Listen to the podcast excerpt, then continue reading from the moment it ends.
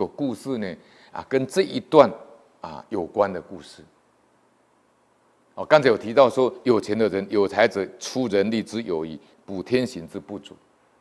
哦，那我来举一个公案啊，这个公案我觉得呢，他这一个菩萨呢叫李世谦呢，是隋朝人。虽然他是年代在隋朝啊，在唐朝的前面，但是呢，这个李世谦的精神，他真有这个人，他的这个菩萨道的行迹、菩萨行呢，值得我们学习。他本身呢是一个佛教居士，他的个性呢非常的孝顺。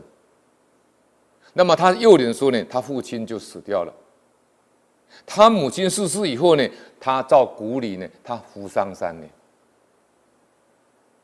所以现在这个现在这个时代进步呢，现在都没有这种古礼跟孝道，说还要服丧三年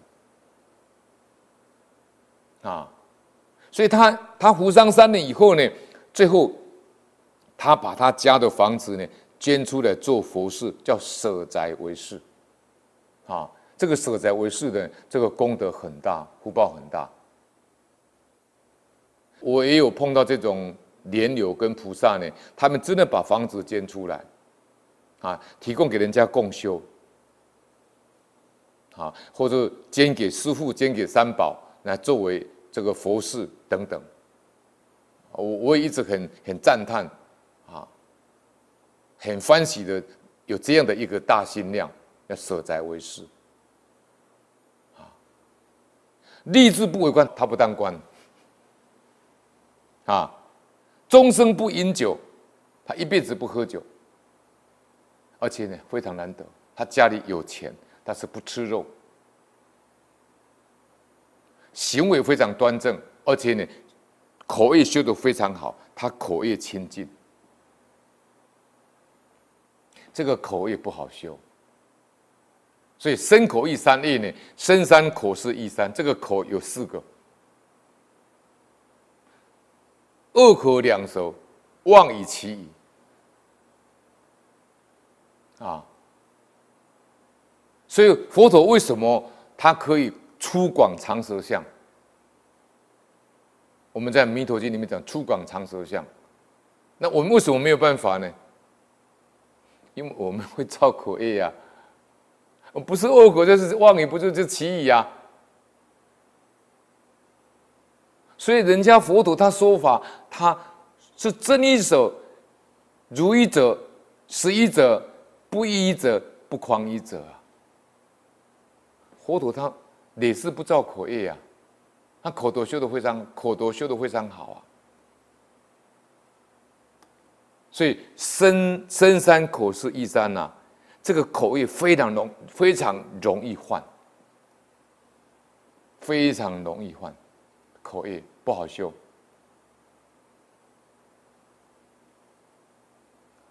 所以举手动口呢，就开始就造业。那现在现在加一个手机，微信，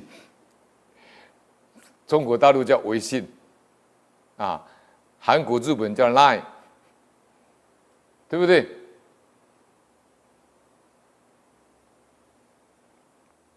发简讯。那解禁都会骂人，解禁都会造业。人家这个李世谦呢，他口清净，而且呢，嘴巴不说杀生之言。这个我们要学哦。他不是只有他吃素不不吃肉，他没有杀生之，他连杀生两个字都不说，不演杀生之言啊，慈悲到极处啊。继承巨大的家产，家庭富裕，但是生活简朴。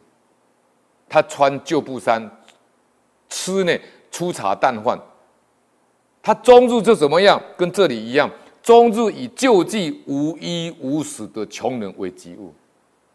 这个人不简单呢。继承那么大的福报，不享受，不挥霍，也不当官，也不吃肉。却是每天是以救济无衣无食的穷人为己务。我跟你讲，他是菩萨哦。他不求名不求利哦，他要求名他就去当官呐、他不当官哦。邻里中如果有个人没有办法殓葬，就是埋葬的，他就给他们棺木。有兄弟在争财产的，一个分的比较多，一个分的比较少，他就拿钱给那个分的比较少的。好，两兄弟不要吵了。结果两兄弟 分的比较少，那个弟弟很感动啊，啊，那个大哥也感动，他他弟弟分的比较少啊，他就把钱给那个分的比较少，给他。好，两个一样平等平均。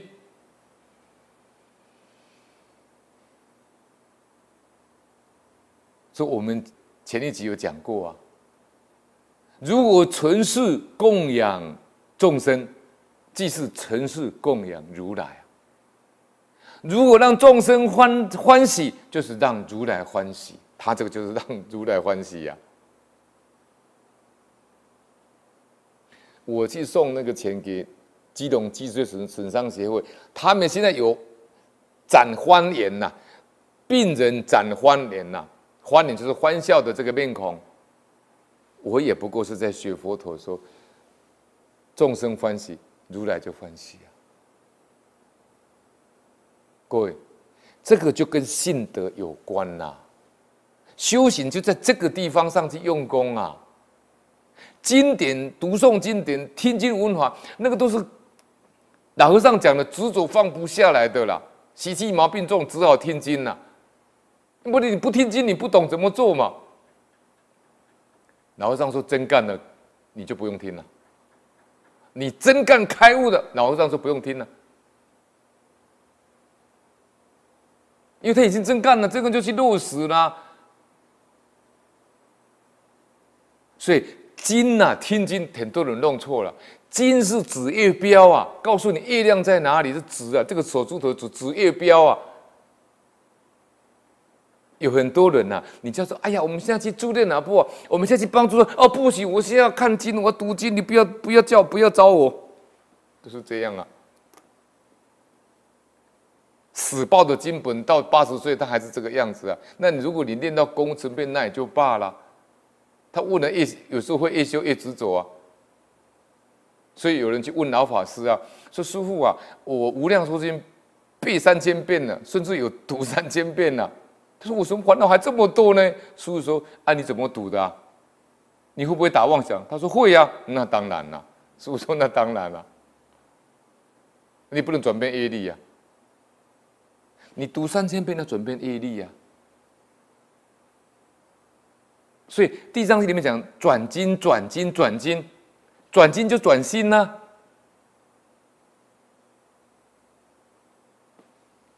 所以呢。这两个兄弟因为分财产不均了而争讼，他就拿钱补足那个不足的一方，以致感动的兄弟惭愧而互相推让啊。所以你看，这个惭愧是什么？我们以前讲过的，叫做惭愧财，每一个人都有啊。但是你看这两个兄弟，如果他没有看到这个善行，没有看到这个菩萨行，他会惭愧吗？他当然不会惭愧，为什么？因为他无名习气障住了嘛。那惭愧是什么？惭愧是他信德啊，是他的信德啊。那是什么？把他障住，我要分多一点。那个那个贪贪爱心、贪欲心，把那个无名习气盖住，把把那个那个信德盖住了。那个无名习气把那个信德盖住了。所以呢，这两个兄弟后来怎么样？也成为善人，这证明老法师讲的，人是可以教得好的。老和尚说，善人也是教出来的，恶人也是教出来的。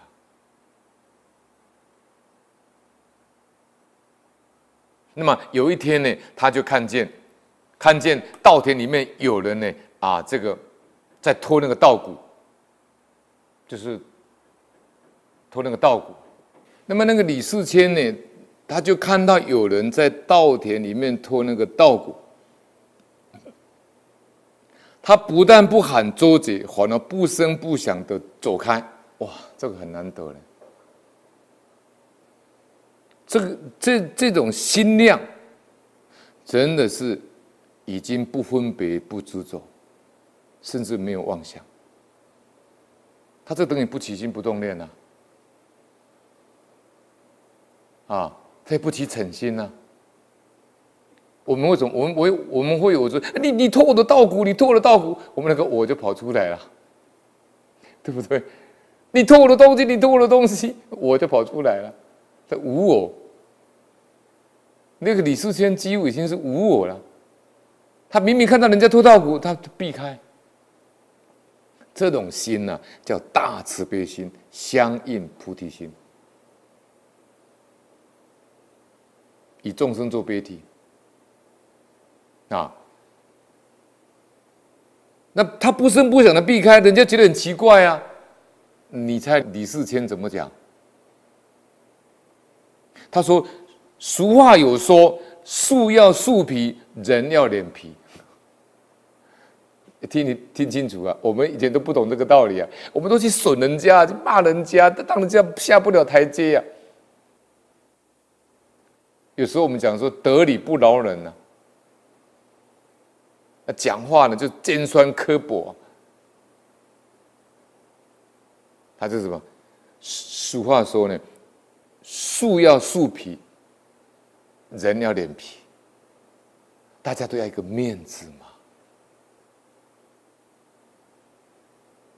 佛法里面讲普贤菩萨《行愿品》里面讲的，第一个礼敬诸佛，这个就真的做到礼敬诸佛啊。他说：“谁谁愿意自愿去做贼呢？都是因为天灾人祸嘛。当然这句话稍微修改一下，以前是天灾人祸了，现在人是好逸恶劳了。”贪图享受了啊！亲本家人奈何做贼呀？现在人是贪利物欲的享受，去做贼呀！啊，有些是习性啊。所以，谁愿意去做贼呢？他是因为都是天灾人祸，迫得没有办法嘛。他说应该宽恕他们嘛。后来，李世坚先生的仁慈，也感动了这个盗贼。后来革面洗心，也，跟前面那两个兄弟一样啊。所以慈悲的力量、真诚的力量、智慧的力量，是真的可以怎么样？调伏刚强众生。我们说众生难调难伏。菩萨真有办法调伏刚强众生，像观世音菩萨一样，像地藏菩萨一样，对不对？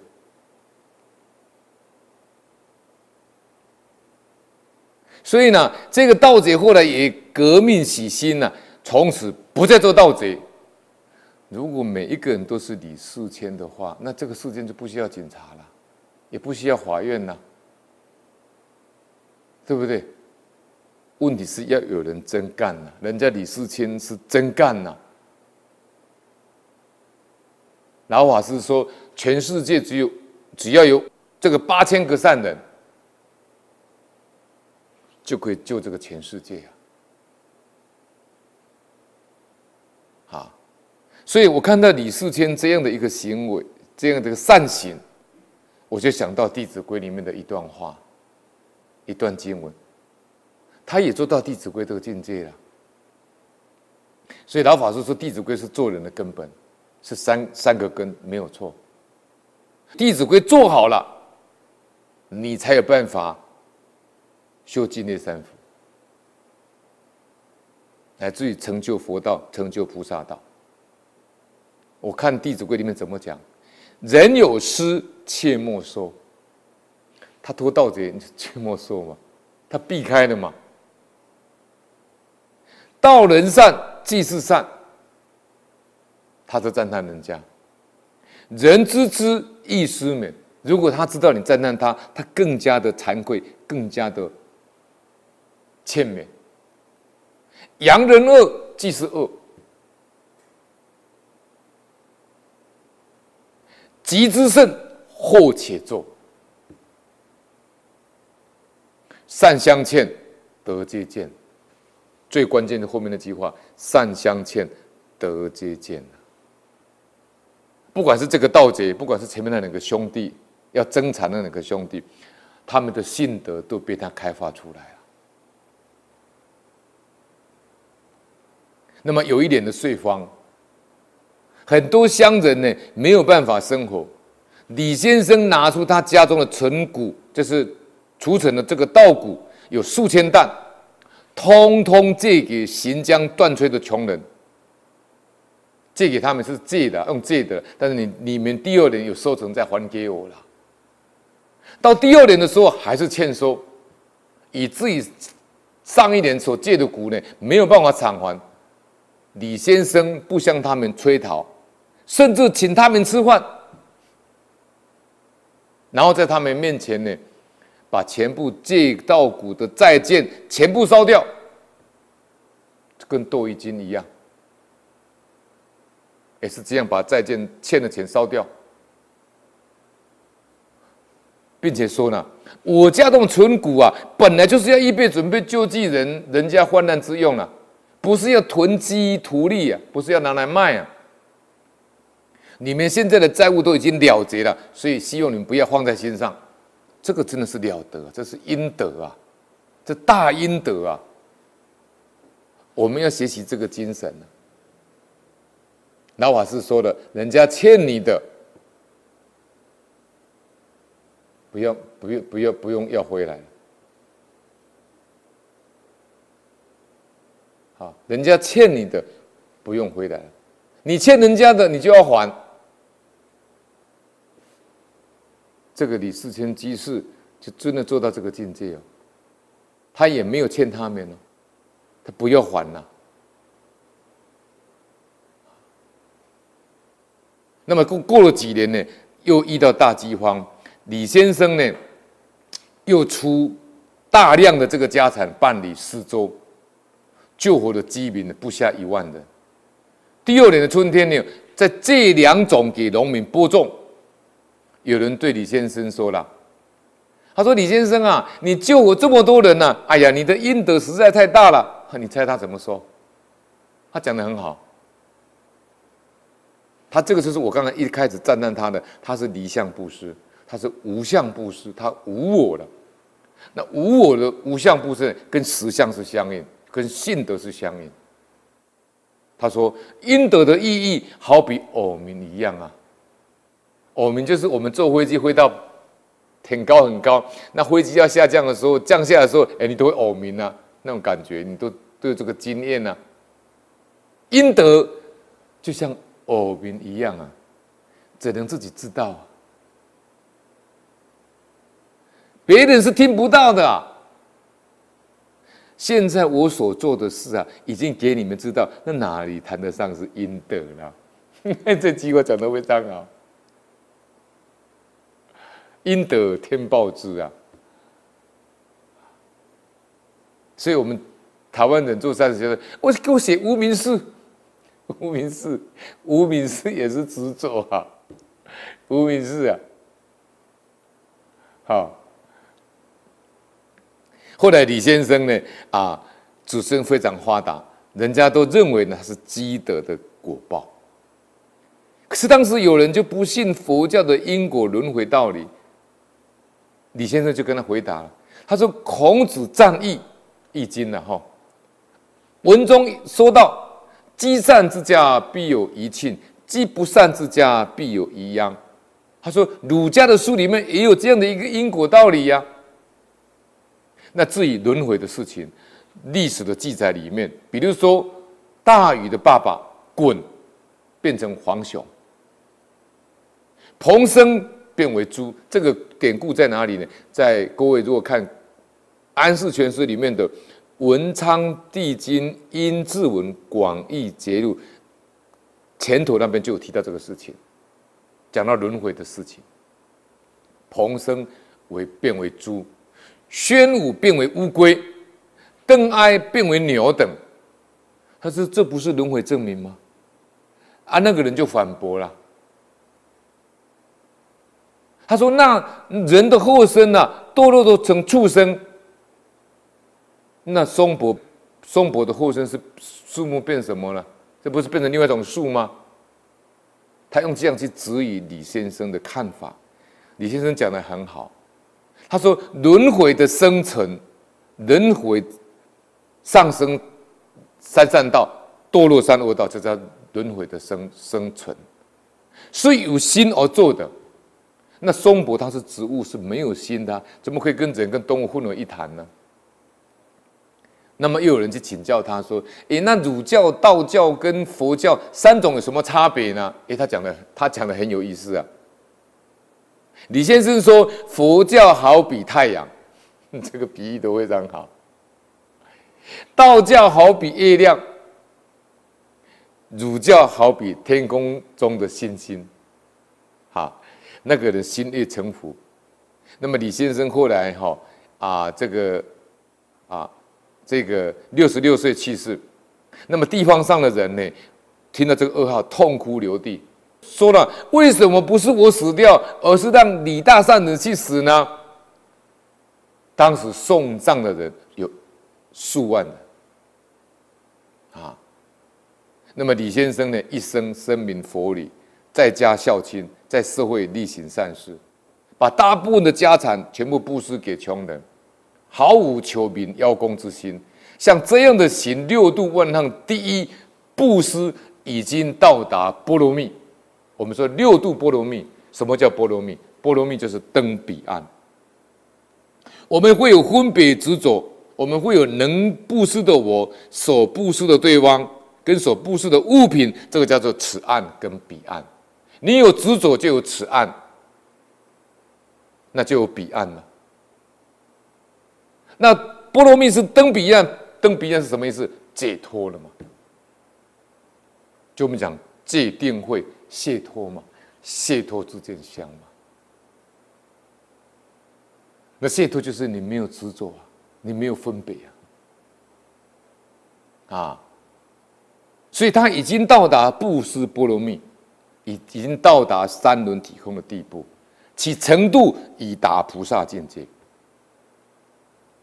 啊，他又善于引用因果轮回报应的事实，破除世间的那种断见跟常见这种邪见。断见就是人死的什么都没有，常见就是人死的永远当然，足以警醒千古的痴迷众生。难怪呢，他去世的时候大家同悲，真是呢生龙死哀啊！啊，我特别嘛。看到这一段呢，我就特别举这个李世谦这个菩萨呢，他的善行来跟各位共勉。我们希望呢，向李世谦菩萨学习。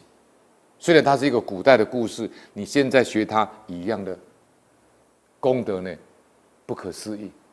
你学他一样可以成就佛道。真理它是不变的，它是超越时空的。它没有时间跟空间，玻璃这种东西，它没有时间跟空间，它是超越时空的。啊，我们叫竖穷三际，横遍四方嘛。三际就是过去、现在、未来嘛。有些人说：“哎呀，那是过去的故事，我听见的故事，真理是一样的。”我们现在在研讨，不就佛陀两千五百年前的灵山一会所说的三藏十二部经典吗？对不对？道理是一样的。好，我们接下。